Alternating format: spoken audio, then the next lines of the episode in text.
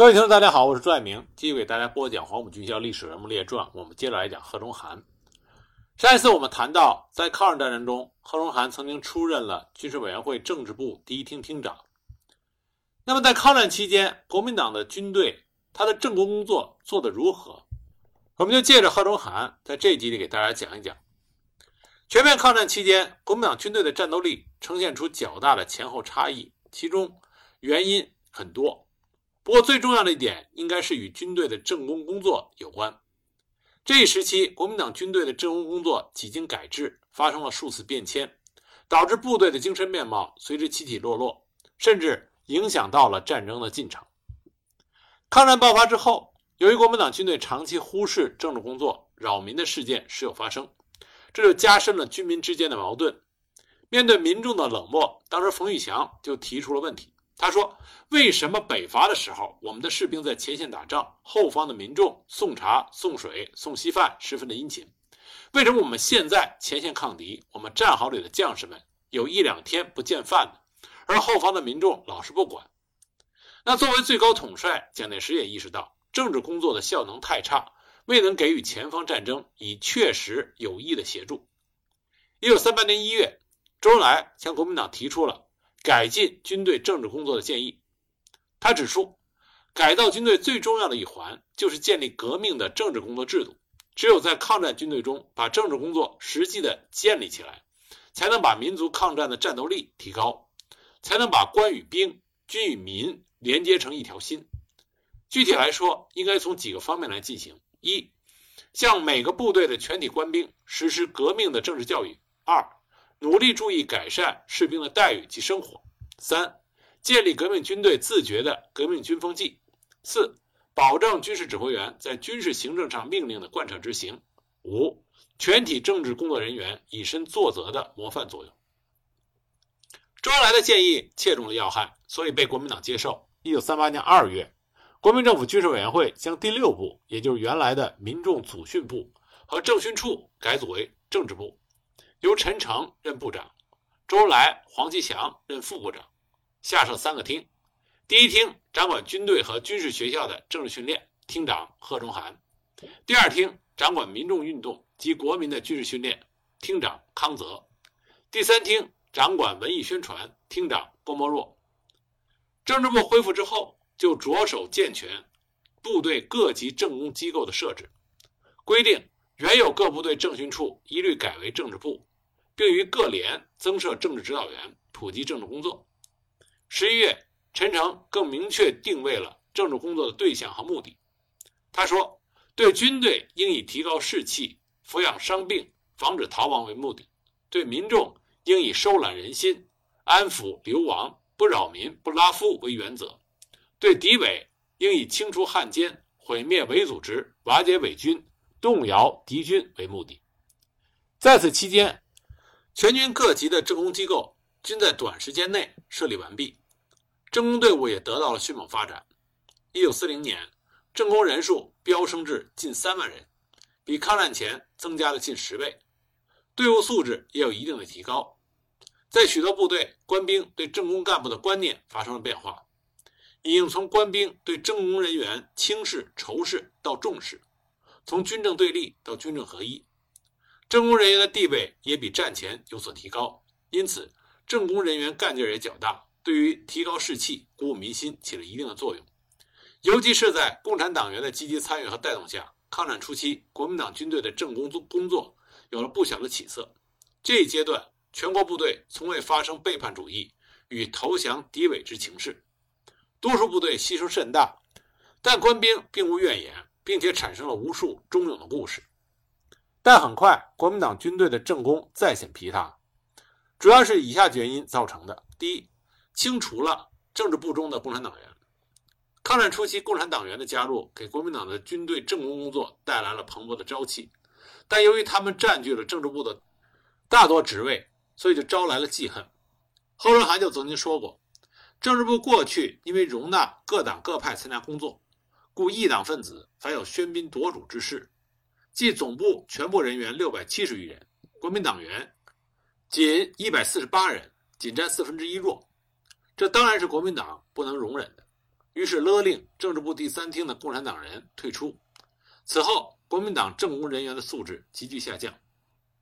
一九三九年二月，蒋介石在南越政工会议上批评第九战区政工人员平时教士兵奋斗牺牲，但是到了自处前线、形势危急的时候，却胆怯心惊，甚至藏起身来。六月，军令部部长徐永昌也指责政工人员无爱国之中心思想，遑论工作效能。当时甚至还发生过这样的事：某部队的政工人员经常向所在部队长借钱，引起其无限的厌恶和憎恨；而一旦借钱到手，随意挥霍，甚至招妓出游、花天酒地，这类行为都足以引起所在部队官兵之鄙视，其素质之低劣，由此可见一斑。第二，政工人员与军事主官的关系没有理顺。这时期，国民党政工人员的地位虽有所改善，与一些军事将领的关系有所好转，但仍然潜藏着内在的紧张。因为军队政工自成系统，受上级政工机构直接领导和管理，与部队长官没有隶属关系。在阶级方面，政治人员与部队长官不相上下；在职权上，确定政工人员有参加命令、通告意见、军法会审以及经费审核的特权。而部队长官往往有经商、走私、吃空额等腐败行为，因此对政工人员心存着戒惧，甚至是仇视。但陈诚为了避嫌，一再约束政工。一九三九年二月七日，他要求政工人员自省。他说：“我们政工人员对部队长官相处的关系恶劣，自己至少要负一半的责任。”二月十二日，他重申不可以与部队长官取对立的态度。紧接着十一月，他又下令告诫政工人员，他说：“各级应接受同级主官，例如军政治部主任应接受军长之指挥与指导，不得有对之摩擦之行为。军队政治工作应以训练官兵并为社会服务为唯一工作，绝对不许用特务工作方式专事报告。”所言种种，无一不是对政工人员加以约束。这种观念还普遍存在于国民党的军方高层。如徐永昌，他主张军队政工人员应该重政治工作，不应重监视部队，应加给部队长以督斥政治工作之责。于是，在这种情势下，一九三九年的南越政工会议通过决议，强调：一、各级政工人员应与部队主官一致进退，并须有冒险犯难的勇敢精神，不得畏难苟安；二、应受同级部队主官之指导；三。政工人员对象应该认识清楚，应以服务社会为目的，不可以专事报告部队情形为务。四，同志间应有相互切磋、亲爱精诚之精神，不得互相攻击。很明显，这些规定主要是限制政工人员。针对政工人员与军事主官之间的矛盾，蒋介石采取各打五十大板的方法。他认为，一方面由于带兵官的猜疑。另外一方面，由于政工人员本身的缺点，所以他虽然要求部队主官尊重政工人员，但并未从制度上对政工人员的地位给予保障。不久后，他在柳州军事会议上就反思，他说：“此次各级政工人员的工作所以缺乏成绩表现，原因固然不止一端，但职权未予提高，实在是一个主要原因。因此，今后要抗战胜利，大部分责任必要由政工人员担负起来。”所以，政工人员必须重新训练，其职权亦必须特别提高。由此可见，他认识到政工人员处境之艰难。在这种艰难的处境下，部队政训工作的效果自然大打折扣。政工人员在开展工作的时候，因为地位关系，对士兵要求只能负责转达，而无直接解决之权，常因说话不能兑现而使士兵失望，而减少了信仰。这就严重影响了他工作的积极性，导致了政治工作的滑坡。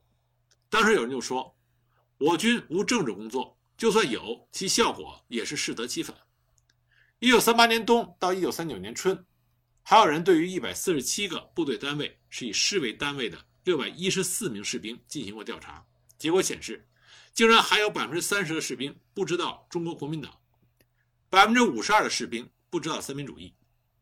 面对这一状况，蒋介石极为不满。一九四零年三月，他电告陈诚，现在政工效率实现成效，亦并无特殊表现，则其有若无，殊失设立政工之用意，非设法改良不可。七月份，他要在全国政工会议上言辞呵斥。蒋介石说：“老实说，我们的政治工作像现在这样散漫废弛的情形，如长此下去不加改正，以致对军队、对官兵、对社会民众，甚至对于我们自己都失掉了信用。”那我们的政治部真是有不如无。一九四零年九月，蒋介石以张治中接替了陈诚的政治部部长一职。张治中推行政工改制，撤各军的政治部，重新设立师政治部，恢复并充实了连指导员。抗战初期，虽然规定了要设立连指导员，但因为缺乏大批的干部，所以并没有普遍成立。即使有的部队曾经派有连指导员。但都是集中在团部工作，也没有对士兵进行政治教育。而张治中这次明确的要求，分期增设连指导员，以军校出身或者优秀的副连长、排长来补充干部。这次政工改制的最大变化在于制度上和军政为一体，规定各级政工主官由部队的副主官兼任，或者由政工主官兼任部队的副主官。具体做法是。师政治部主任由副师长兼任，或者增设副师长一人，由师政治部主任兼任；团指导员由副团长兼任，或者增设副团长一人，由团指导员兼任。同理，一直到连。张治中的设想是，政工同志同时为部队的副主官，他地位就已经被提高了，其工作更为便利。而对部队主官来说，政工改制之后，政工人员就是部队成员之一，与部队融为一体。不再是自成系统，部队长可以指挥监督，这样更加便利。因此，政工与部队两方面都会因此项改革而耳目一新。从一个时期的实施效果来看，这个举措确实是让政工人员深入到基层，地位也比过去有了保障，精神状态有所提高。一九四三年七月，蒋介石曾经表彰，他说：“在这一次鄂西会战之中，我们军队的政工人员有许多。”都是与部队同生入死，共同进退。到了危难的时候，且能指挥作战，冲锋陷阵，表现了不少英勇壮烈的事迹。这实在是革命军中对抗战前途最为乐观的一件事。他还表示，这次我最觉愉快的一件事，就是一般的政工人员，尤其是低级政工人员，能够在前线奋斗自强，并且能够代替部队长指挥作战。这种精神可以说。足使北伐时代政工人员的效能已经接近恢复了，这是近十年来所少见的事。但时隔不久，蒋介石又失望。一九四三年十二月，他十分生气地说：“抗战以来，我们军队的灵魂在哪里？核心是什么？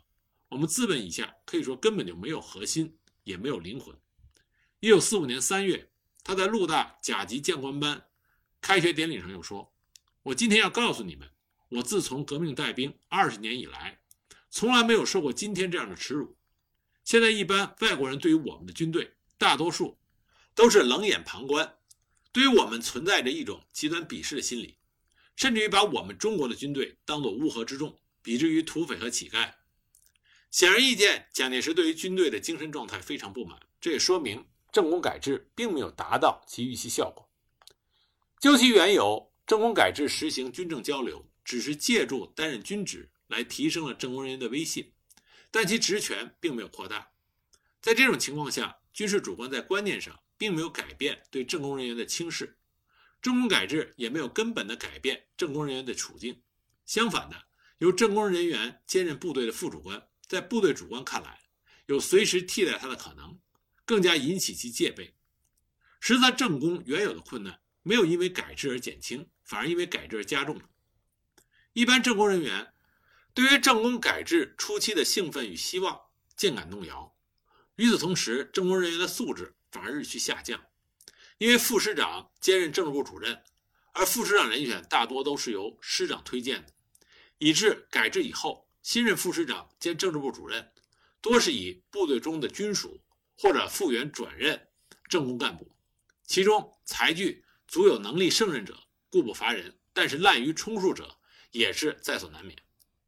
一九四四年，蒋介石又说过：“现在部队里面的政治工作之所以缺乏效率，就是因为有许多政工人员本身就不健全，威信不能树立，以致地位日益低落，士兵自然不愿意接受他们的领导。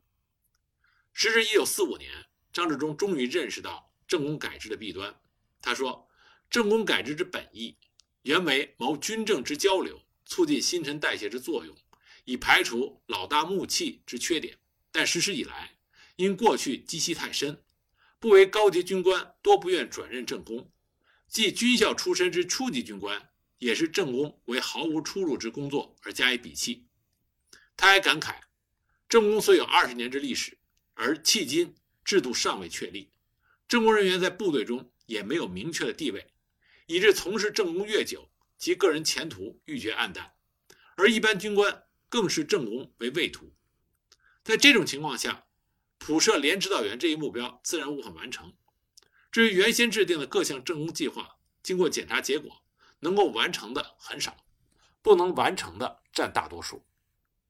对于这次政工改制的挫折，张治中后来还回忆，抗战越到末期，政工本身力量与客观原因相互激荡，矛盾越加加深，困难也就越大，以致缺点毕露，功用尽失。所以到了1944年夏，又准备变更制度，撤销团连指导员，改设军中文化教育服务队，政工的基层工作以教育和服务为重点，军师政工主官不限于以部队的副主官兼任。还可配用非军官出身的人员充任，这等于就宣告了政工改制的失败，政工人员的地位再次一落千丈，国民党军纪荡然无存，败坏到了极点。从我们以上的阐述，我们可以看到，国民党军队的政工工作和中国共产党领导下的军队政工工作有着极大的差距，这对后来解放战争的进程有着深远的影响。我们回来说贺中涵。贺中涵在担任政治部第一厅厅长的时候，一方面他也做了一些对抗日有所帮助的工作，但同时他也和康泽联手，和周恩来、郭沫若等共产党人明争暗斗。因为贺中涵、康泽他们的反攻立场从来没有过一丝的动摇。这里值得一提的是，当时贺龙涵曾经接受陈诚的命令，具体筹办和协助。建立了朝鲜义勇队。当时，贺龙涵与金元凤反复商议，组织了朝鲜义勇队指导委员会，由军事委员会政治部领导，贺中涵为主任。中方周贤堂、潘文志，朝方金元凤、金奎光、金学武为委员，下设朝鲜义勇队，金元凤任总队长。朝鲜义勇队的建立是经过蒋介石批准，交给陈诚主办。刚开始，陈诚是想让二厅。来派员处理，但因为二厅当时没有合适的人选来主持这件事情，所以组织义勇队的事情暂告搁置。那么后来，朝鲜的革命者迫切的希望能够尽快的建立这个义勇队，所以呢，陈诚又把这个事情转交给了贺荣涵来督办。贺荣涵在接手之后，他的工作还是卓有成效的。一九三八年十月十日，朝鲜义勇队就成立了。这里要特别说明的是，朝鲜义勇队。是一支左翼武装，他受到中国共产党的支持。在他的成立大会上，当时在武汉任国民政府军事委员会政治部副部长的周恩来和政治部第三厅厅长的郭沫若都亲自参加了成立大会，并且讲了话。由此可见，在抗日的这个大前提下，哪怕是贺中涵这种反攻立场非常坚决的国民党右派，他和中国共产党也是有着有成效的合作，并不是一味的。对抗。一九三八年初，蒋介石决定解散包括复兴社、改组派、CC 派等国民党内的一切小组织，成立了三民主义青年团。他亲自兼任三青团团长。一九三八年七月，三青团在武汉成立。贺龙涵先后担任了三青团临时中央干事、中央干事会常务干事以及中央组织处书记长等职。同年秋，他随军委会政治部前往重庆。一九三九年。他接到了蒋介石的命令，让他担任西北慰问团团长，前往延安了解中国共产党的实情。那么来讲一下贺龙涵这次延安之行的来龙去脉。当时抗日战争进入到相持阶段，时任国民政府军事委员会政治部副部长的周恩来与担任军委会政治部第三厅厅长的郭沫若经过研究之后，决定组建一个全国慰劳抗战将士总会，吩咐到各个战区去慰劳在前线浴血奋战、英勇杀敌的国民革命军将士。周恩来和郭沫若的这项建议送到国民政府之后，没用多长时间就被蒋介石和军委会所采纳。蒋介石实际上有他自己的算盘。抗战之初，国共两党建立起来的统一战线是在百般无奈的情况下才做出的决定。然而，共产党始终是他蒋介石的心腹大患，所以蒋介石呢想利用去前线采访的这个机会，让慰问团到延安去了解中共的实情，以便为国民党实施限共、容共、防共的方针能够对症下药。那么，组建慰劳团很容易，在委任这个慰劳团团长的时候。蒋介石是费了一番的心血，因为这个人必须要忠诚他蒋介石，同时反共立场一定要坚决。思前想后，他认定这个团长一职非贺中涵莫属。就这样，在一九三九年八月下旬，贺中涵率领慰劳团进入了陕甘宁边区，在洛川落脚。为了封锁延安的真相，贺中涵不愿意让随团的中央社、扫荡报、新民报的三位记者。进延安采访报道，临出发前，他突然将这三位记者找去，告诉他们明天去延安和榆林，要他们三位不必同行，回到西安等候。但这三位记者，并不是贺龙涵可以随便摆布的寻常之辈，他们都是当时颇负盛名的大记者。而更让贺龙涵想不到的是，这三位记者全部都是中共的地下党员。中央通讯社记者刘遵奇先生。是一个斗争经历非常丰富的革命者，他在1931年就加入了中国共产党，后来遵从组织的指示，打进了国民党中央通讯社。新民报虽然说是一家代表民族资产阶级的报纸，但21岁的记者张奚落在1936年加入的中国共产党。扫荡报是国民政府系统的报纸，记者耿坚白年过四十，他在中共建党初期就加入了共产党。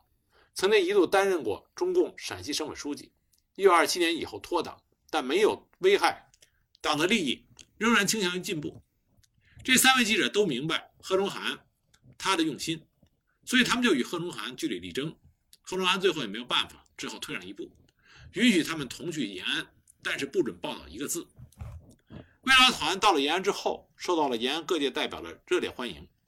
毛泽东在宴会之后，又陪同慰劳团一行。到中央大礼堂出席了有千余人参加的欢迎大会，并致了欢迎词。针对当时国民党正在酝酿发动的反共高潮进行的阴谋活动和蓄意挑起的摩擦，毛泽东进行了揭露和驳斥，告诫国民党不要做出亲者痛而仇者快的事情。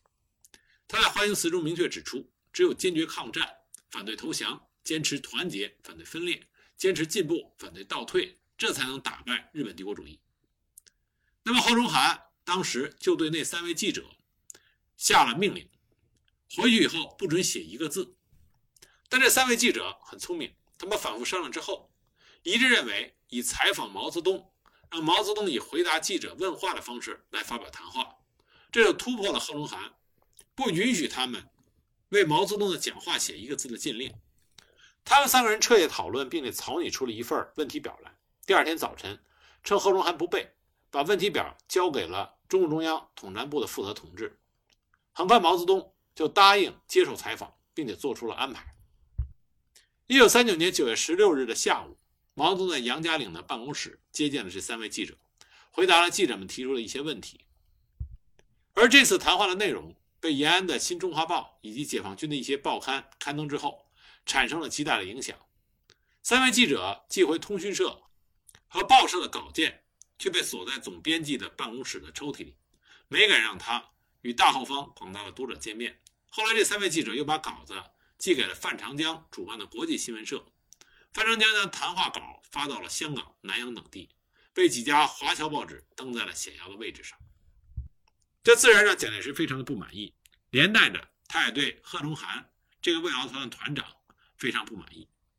其实他倒是冤枉了贺中涵。贺中涵在延安的时候。曾经和毛泽东进行过几次深谈。首先，他们两个人是老乡，早年又都是湖南青年中的风云人物。我们之前讲到过，贺龙涵曾经冒着生命的危险，写了《黄袍案之真相》一文，为被湖南督军赵恒惕残忍杀害的工人领袖黄爱、庞仁泉鸣冤抱不平。而黄爱和庞仁泉，正是当时领导湖南共产主义运动的毛泽东的亲密战友，因此可以说毛泽东和贺中涵还是颇有渊源的。那至于这几次深谈到底谈话的内容是什么，我们所知甚少。但我们知道的是，贺中涵并没有改变一丝一毫他的反共立场。不过，他从延安回来之后，他不愿意再与共产党协调合作，所以他辞去了军委会政治部的所有职务，在重庆隐居起来。一九四零年秋，贺龙涵住在重庆郊外，除了国民党中央执行委员以外，没有任何的公职。加上他八岁的二女儿因病夭折，他夫人也因为在医院照顾女儿染病身亡，所以贺龙涵这个时候心情极为低落。正好陈诚任第六战区司令长官兼湖北省政府主席，就邀请他去恩施小筑，以做顾问的性质。一九四一年，贺龙涵闲居于重庆李子坝，整天无所事事。有一次，他请曾任中国文化学会总会书记长的肖作霖吃狗腿。肖作霖最后大发牢骚，痛骂蒋介石昏暴。贺龙涵当时说出了自己的心里话，他说：“你哪里知道蒋先生暴则有之，昏则完全不然。你没有看到他统御术的绝顶高明吗？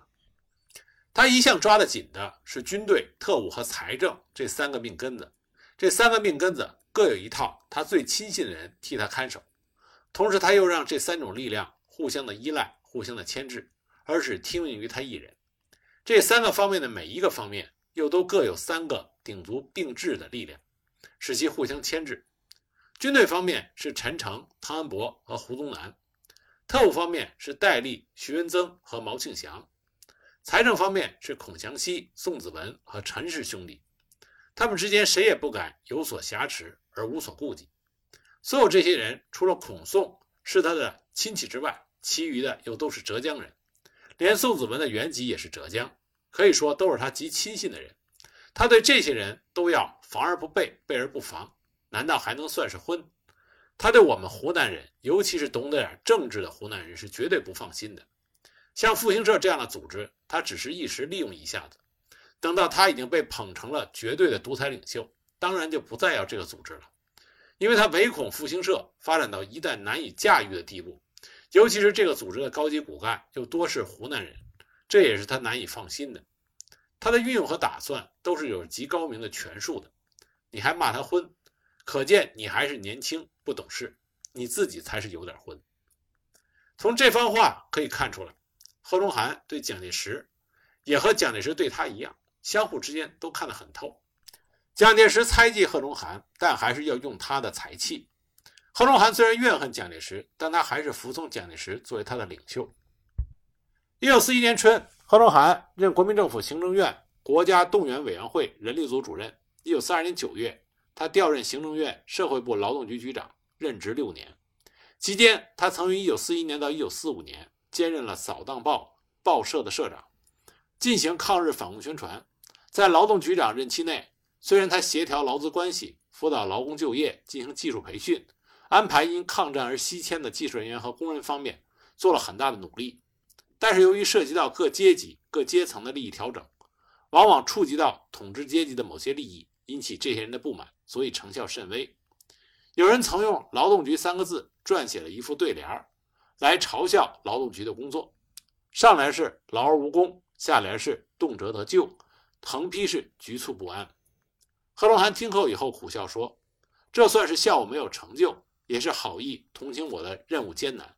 总之，评论由人评论，我只是努力为之。一九四七年，贺龙涵担任行政院社会部政务次长。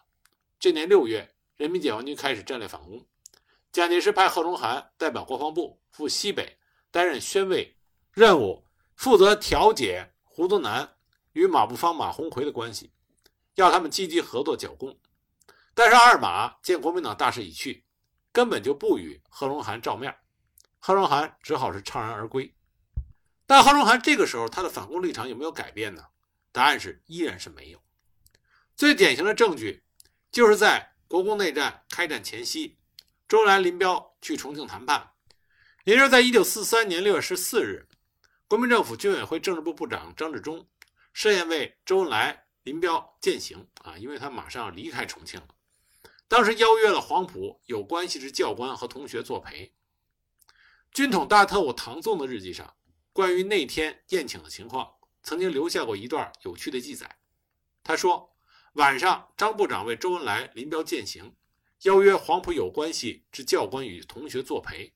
席间，君山与周恩来均因酒醉，言辞态度各不示弱，各同学均担心比二人不要破脸。这里是很有意思，君山就是贺中涵，而我们都知道，周恩来酒量过人，很少有喝醉的时候，但这一次是有明确记载他酒醉。至于说真醉假醉，我们不得而知。但是贺中涵和周恩来言辞态度各不示弱，针锋相对，甚至到了在场诸同学都担心二人会撕破脸。由此可见，当时。二人争论的激烈程度，同时这也证明了贺中涵他的反攻立场根本不会轻易的动摇。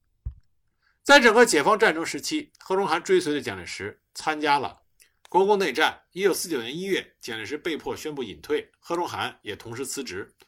在大陆解放前夕，贺龙涵随着国民党军政人员败退到了台湾。在贺龙涵担任人力组主任、劳动局长和社会部政务次长期间。他接触了大量的社会实际问题，看到了不少当时中国社会的积弱，并就中国落后的实况、病根和危机等问题进行过深入的研究，并为此专门写了一本书，名叫《后期革命的号角》。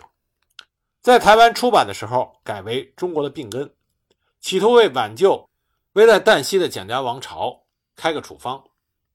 但是呢，他所开的处方并不能够改变蒋家王朝的命运。一九五零年，贺中涵出任了台湾国民党交通部长。上任之后，他首先设立了交通干部讲习会，使交通工作人员接受了专业训练。接着又制定了交通部所属各事业单位企业化的政策，要求资金向最有利的方向投资，劳力向最有效的地方调配。然后按照科学管理的要求，推出了职责契约制、资本责任制、劳动效率制、工作检核制、公共关系制。资历管理制等一整套企业经营管理的制度，在他任交通部长期间，还撰写有《交通管理要义》《交通管理论丛》等著作。这一切在客观上为以后台湾交通事业的发展奠定了较好的基础。侯尔涵所做的这一切，对于台湾贡献还是挺大的。他还特别的重视海洋船只的发展，充实了所谓国营航运以及辅导民用航运以外，还成立了打捞公司。重建了复兴行业公司。一九五四年，他辞去了交通部长一职，出任总统府国策顾问。一九六一年，他任国民党中央设计考核委员会主任委员。一九六六年以后，他任行政院政务委员、国民大会代表、国民党中央评议委员会委员等闲职。那这个时候呢，所谓湖南人有小组织、贺中涵要搞分裂运动等流言，居然在台湾的上层人物中开始传播。贺中涵本人也有所闻，有人劝他觐见蒋介石，表明心迹。贺中涵闻言以后，只是自己说：“我贺中涵前额有字，我是三民主义的信徒，我是中国国民党的党员，我是领袖的学生。搞一个运动，必定有言论，有行动。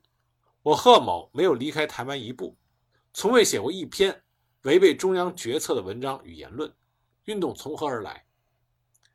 很快，贺龙涵。就在1971年，辞去了其他的一切职务，仅留了一个国策顾问。他的晚年除了偶尔出席几次会议之外，平常只是读书看报、练字写诗，直至1972年去世。